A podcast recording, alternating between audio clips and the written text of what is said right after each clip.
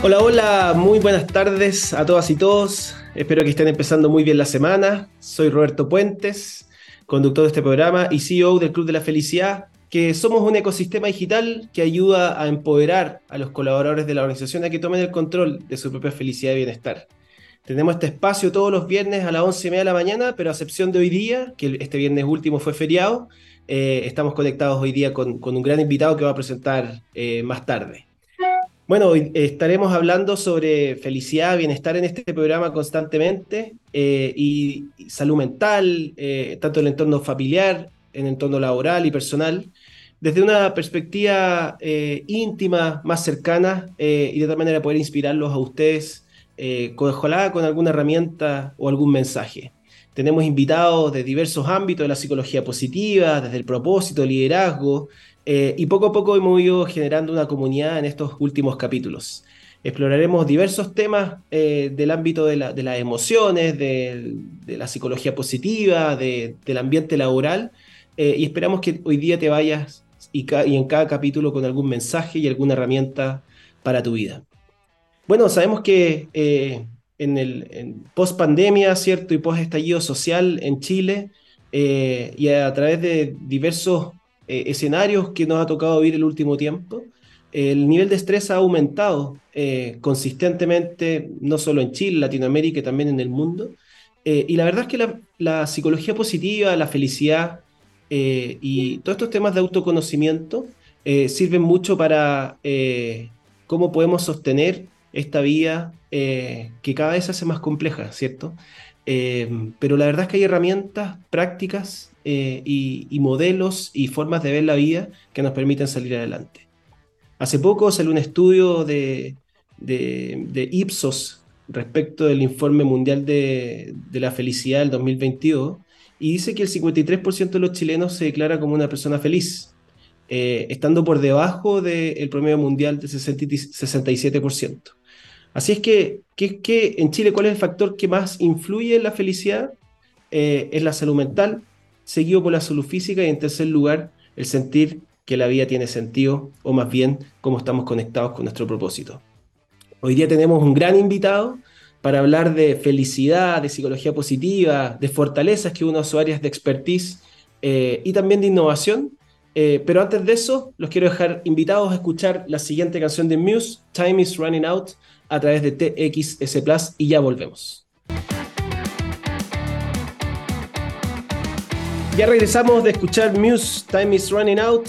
Y para comenzar este capítulo de hoy día, de este día lunes, empezando la semana, les quiero presentar a nuestro invitado. Él es Andrés Cabeza, es psicólogo, especialista en psicología positiva, eh, PhD o doctorado ¿cierto? en psicología en la Universidad de Cambridge, es CEO y fundador de la Asociación Chilena de Psicología Positiva, del Centro Latinoamericano de Psicología Positiva Aplicada, es conferencista latinoamericano de Psicología Positiva y de la Red Latinoamericana Psicología Positiva. Eh, además trabaja y colabora con la UC Berkeley y el Greater Good Science Center en currículums de educación positiva aplicada. Y así un sinnúmero de, de, de ¿cómo se dice?, de, de medallitas que tiene Andrés, eh, que lo podemos seguir conversando ahora más adelante. Hola, bienvenido Andrés, ¿cómo estás? Qué bueno que estés aquí con nosotros. Hola, bueno, lo primero, totalmente agradecido, eh, contento de estar acá participando en este tremendo programa eh, relacionado con ciencia, innovación, tecnología, así que me, encantó cuando me llegó esta invitación, así que agradecido Roberto, totalmente. Excelente, Andrés. Y el otro día, em, cuando estuvo Sergio Recabar en un programa anterior, eh, y también tiene un extenso currículum, me dijo, pero me gustaría que me presentaras más como soy, más que con mis galardones. Y así es que quiero agregar a eso que Andrés, tú eres una persona muy generosa, bondadosa, siempre dispuesta a ayudar, a colaborar. Eh, y bueno, por eso mismo estás aquí también eh, en este programa, porque siempre ha sido un honor trabajar contigo en algunas cosas que hemos hecho por ahí. No, gracias a ti realmente por estos espacios. Bueno, Andrés, para partir, ir de lleno a la entrevista, eh, tú eres psicólogo, ¿cierto? Eh, te has dedicado mucho a la academia, a, la investigación y también harto a la difusión y formación.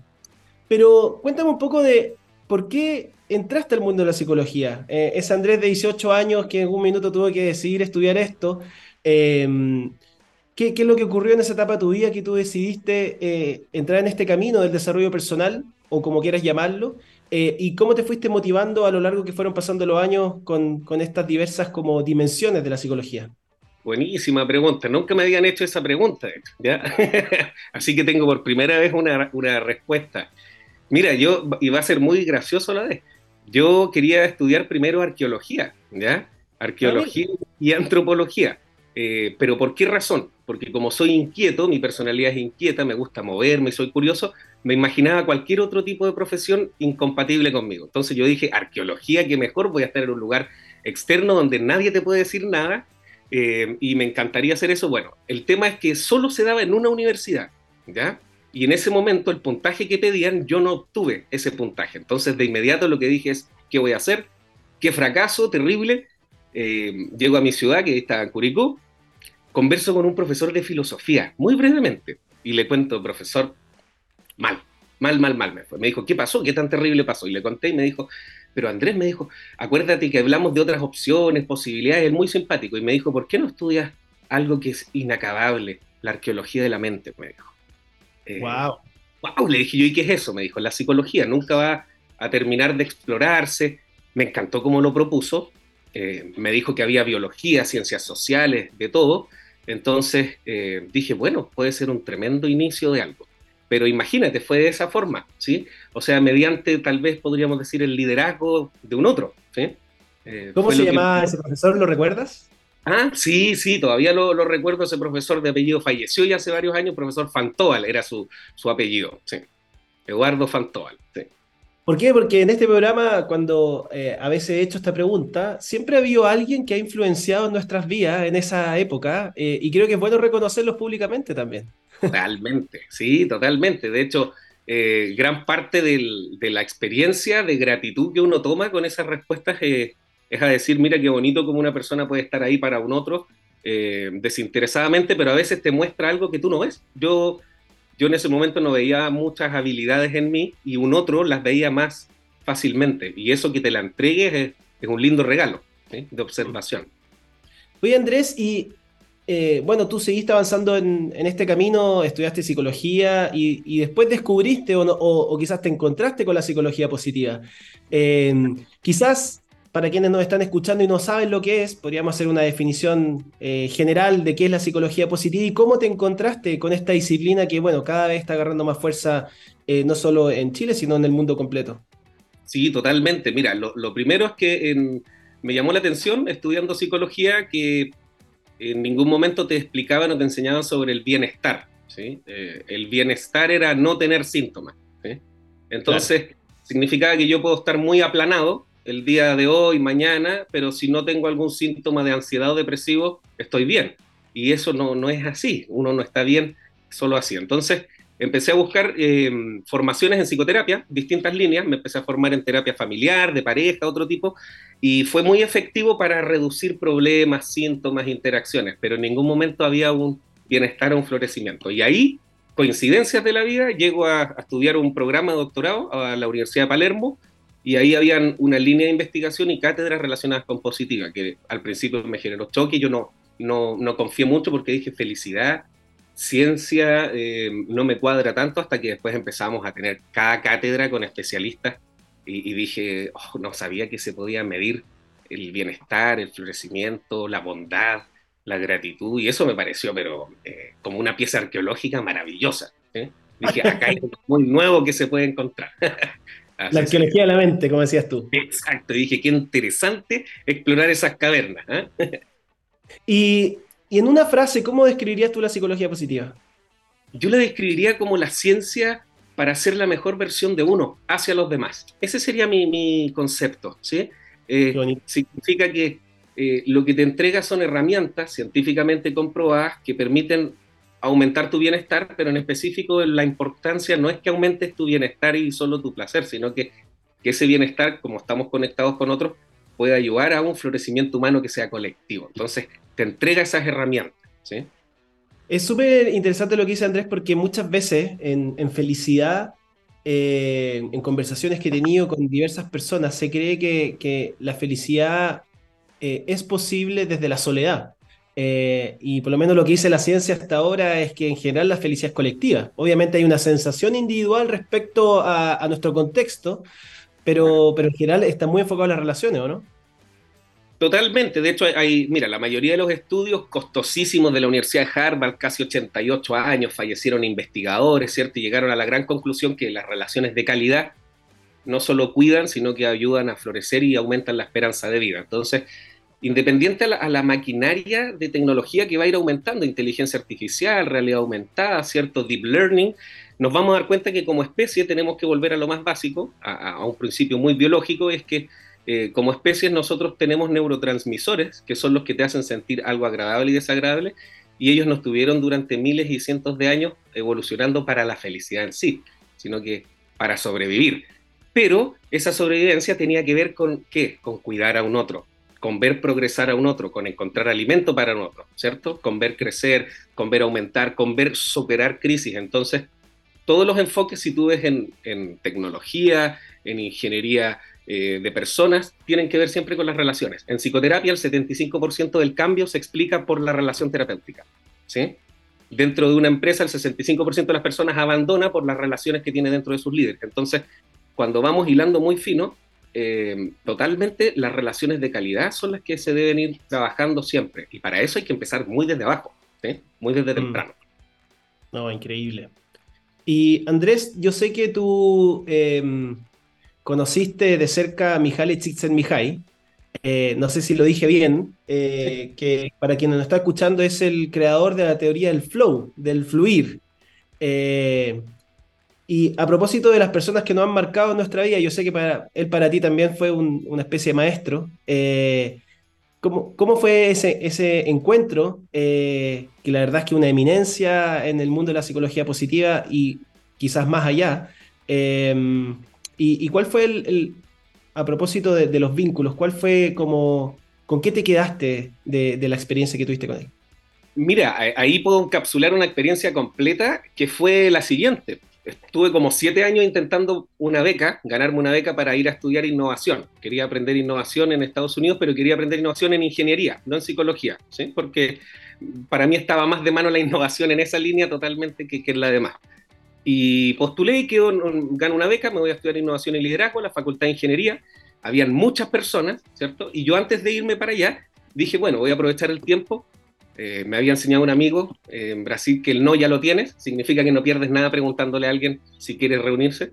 Y ahí le escribo a Cristina Maslach, que es la que, la que toma la terminología del burnout, síndrome de trabajador quemado, la entrevisté a ella, Mihaly Csikszentmihalyi, y el gran aprendizaje de todo ello fue, uno, eh, atrévete, dos, nada malo va a pasar, y tres, las personas eran mucho más humildes de lo que uno podía pensar. Mm. Fueron como los, los grandes eh, aprendizaje. Yo estaba muy nervioso cuando tuve que recibir a la profesora emérita, volver a la sede después de años a su universidad y, yo estaba muy nervioso y lo que me di cuenta es que ella estaba también un poquitito nerviosa. ¿sí? Eh, entonces era enternecedor a la vez, ¿cierto? Mm. Seres humanos, la relación. Entonces me quedo con eso, ¿sí? Con la calidad de las relaciones que pueden entregar las personas son fundamentales, ¿sí? Como aprendizaje para cualquiera. Buenísimo. Eh, y Andrés, bueno, yo sé que tú fuiste nominado hace poco a. ¿cómo, le podrías decir a, un, es un premio de innovación? ¿Ah? Exacto, claro, los Global Leader Awards, que son unos, unos premios que entrego en la Escuela de Líderes para Gobierno de Austria, Viena, que es una ONG que trabaja a mano de la ONU. Eh, y reconoce a iniciativas de desarrollo sostenible y de objetivos en desarrollo sostenible en Latinoamérica. Entonces, dentro de eso me llegó una, eh, nominación a finalista eh, en el lugar número 66 dentro de esto, eh, así que fue una tremenda sorpresa, totalmente, y tiene que ver por haber realizado la conexión dentro de lo que es la red latinoamericana, el centro, la revista, o sea, haber podido ayudar a conectar. Así que el 14, 15 y 16 tenemos que estar allá en la sede de la Secretaría de la ONU para recibir la nominación, después hay un, se ven los quiénes son los finalistas y hay unas ferias ahí de intercambio. Así que súper interesante porque tiene que ver con florecimiento humano. Entonces, em, no me sirve a mí realmente, sino que es una herramienta que se puede traer para acá, mostrar lo que se está haciendo y, se pueden buscar personas allá que quieran invertir en florecimiento humano, en ayudar en propuestas sociales, ¿cierto? humanitarias, de salud mental. Sería ideal. De todas maneras, y bueno, felicitaciones, eh, obviamente. Y, te hacía esta pregunta, o más bien este comentario, porque muchas veces cuesta imaginarse el vínculo que hay entre la innovación y la psicología. Eh, hace poco estuve con, en el podcast invitado por Margarita Tarragona, que también es una experta en psicología positiva latinoamericana, y el capítulo se, eh, fue relacionado a cómo mezclamos la innovación con la psicología. Eh, y además yo sé que parte de tus intereses también tienen que ver con la naturaleza, ¿cierto? Con la sostenibilidad. ¿Cómo mezclas estos tres mundos que parecen ser tan diversos y tan distintos eh, con un enfoque que los pueda unir? Mira, lo, que más me, ha gustado de, un enfoque, porque actualmente el, MIT, el Massachusetts Institute of Technology, vende una, un modelo que es el ecosistemas evolutivo de inteligencia colectiva, ¿cierto? Que es toda la conexión entre todos, que tiene una lógica muy, muy basal. Y en este caso es que eh, todo lo que estamos intentando hacer es mejorar nuestra calidad de vida, ¿cierto? Todos los seres vivos. Y a mayor nivel de estrés, mayor nivel de esperanza de vida, tanto en plantas, frutícolas, anuales, como seres humanos. Entonces, ¿qué es lo que tenemos que buscar hacer? Comprender cómo puede florecer un ser humano donde está. ¿sí? Al igual que, como me gusta mucho también la agronomía, la botánica, al igual que una planta, significa que una planta va a necesitar micro y macronutrientes. El ser humano también va a necesitar eso, tanto en su alimentación física psicológica como espiritual. El tema es que no todos necesitan lo mismo, no todos necesitan los mismos 15 minutos de paseo, no todos necesitan tal vez aprender canto, no todos necesitan, significa que necesitamos ayudar a que la persona aprenda a explorarse, al igual que la investigación con una planta, para comprender cuál es la mejor manera para florecer. Y que no afecte, ¿cierto? El alrededor, sino que permita generar esta, lo que es el ecosistema actualmente, la biodiversidad. Por eso está tan de moda la educación regenerativa, la innovación regenerativa, ¿cierto? La agricultura regenerativa, que es como ese proceso. Entonces, esa es nuestra idea. ¿Y qué necesitamos los seres humanos para florecer? Para florecer, lo primero que necesitamos es ser responsables de nuestro malestar y de nuestro bienestar. ¿sí? Por ahí, por ahí muchas veces va, porque eh, es muy común que el ser humano tiende a entregar el locus de control o la responsabilidad del control remoto a un otro, ¿sí? Eh, al clima, al país, al gobierno, a la casa, al barrio, al padre, a la madre. Eh, mm. Y eso nos va imposibilitando y nos va dejando en un marco de teoría de lo que se puede y no se puede, ¿cierto? Entonces, cuando un ser humano despierta de cierta manera con respecto a decir, mira, hacer el bien me genera bien a mí, a los demás también, y eso recae en todos, empieza el real ejercicio ¿sí?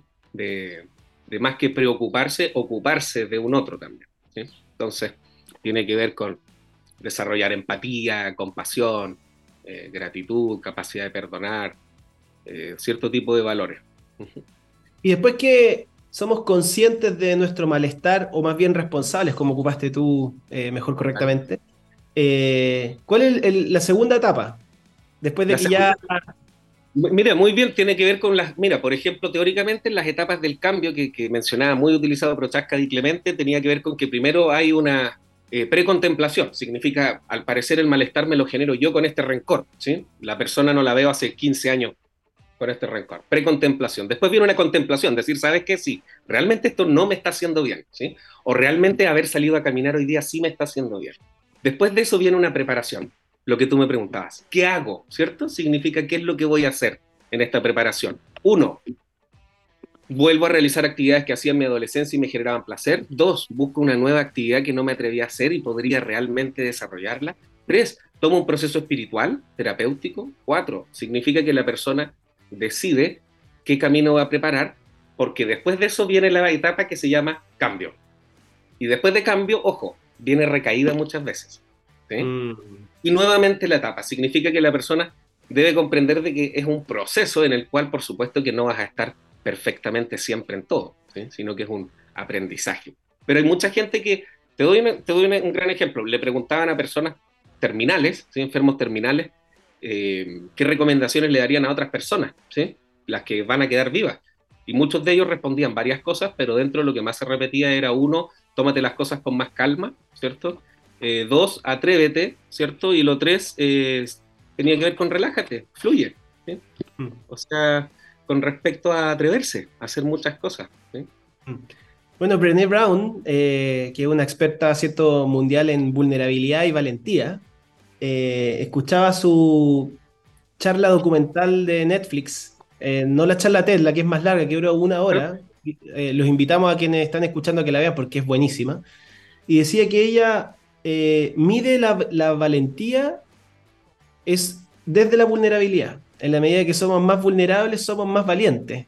y muchas veces eh, el ser valiente no está asociado en el subconsciente de las personas a la vulnerabilidad, es como lo está asociado a la debilidad y los fuertes, o las personas más fuertes son las que enfrentan la valentía.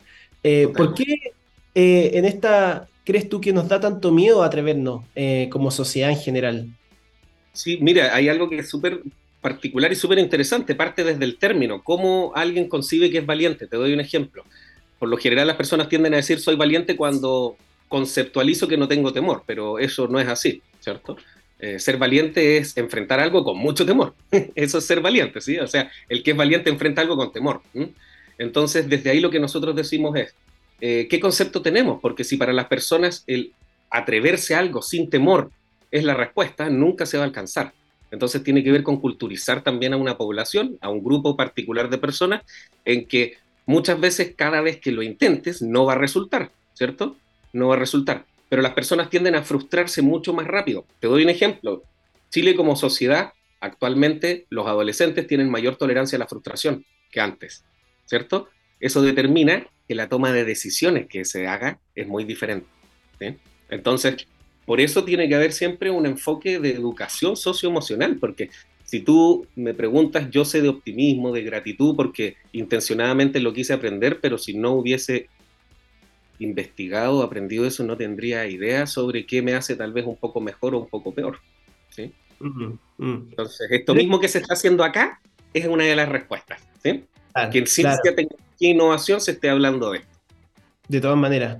Andrés, tú estás dedicado parte importante de tu vida profesional al estudio de las fortalezas, eh, específicamente las fortalezas del carácter de Seligman y Petersen, que son ciertos investigadores muy icónicos en el mundo de la psicología positiva. Eh, y inconscientemente hemos estado hablando de algunas de esas fortalezas, eh, por ejemplo, valentía como coraje, entre otras cosas. Eh, y mencionaste últimamente la resiliencia y el optimismo, que al parecer está muy correlacionada. El optimismo es muy importante para ser resiliente en la vida.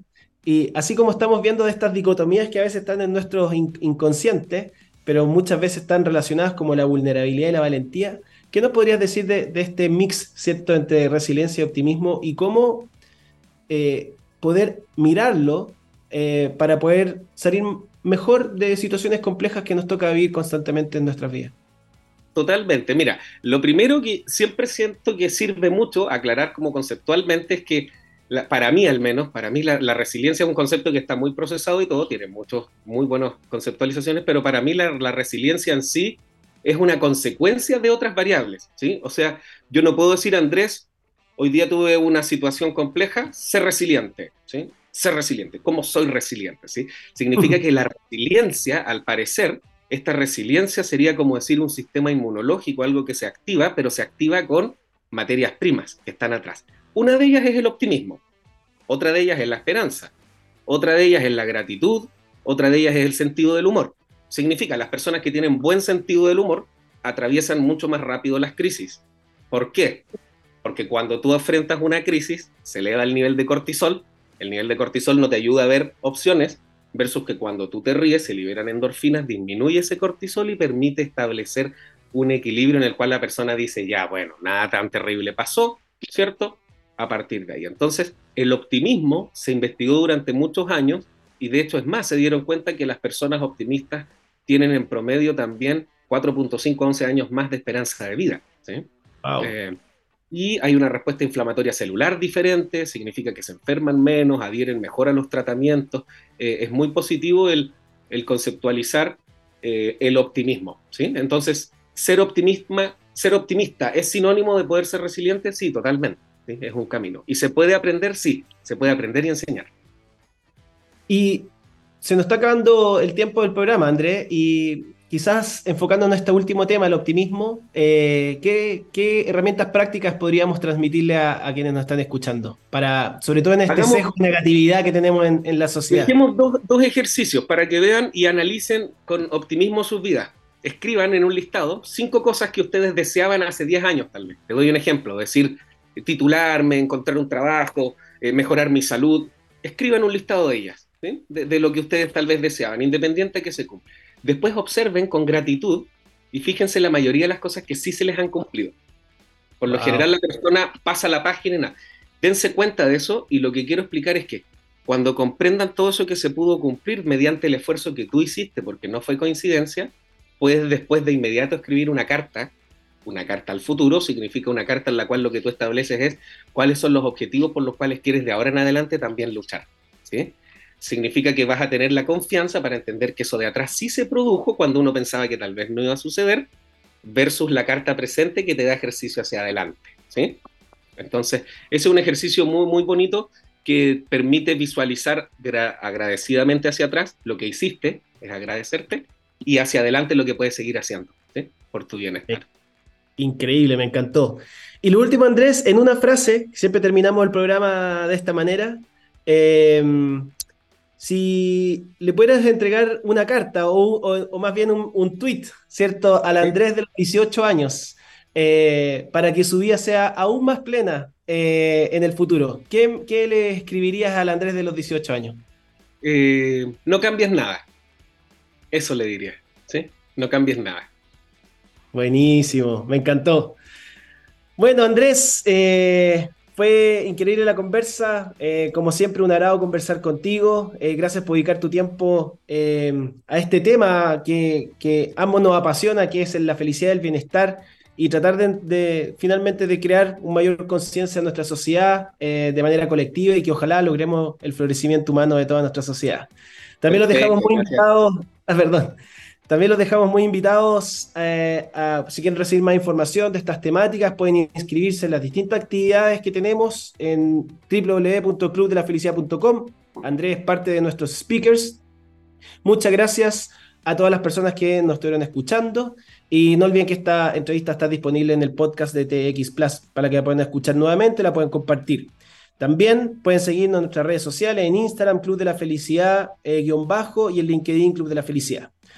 Así es que eso, llegó la hora de despedirnos. Eh, eh, fueron 30 minutos que pasaron volando. Muchas gracias, Andrés, por compartir con nosotros. Que tengas una feliz semana. y a todos que nos están escuchando, nos encontraremos en otro capítulo del Club de la Felicidad. Un abrazo grande a todas y todos.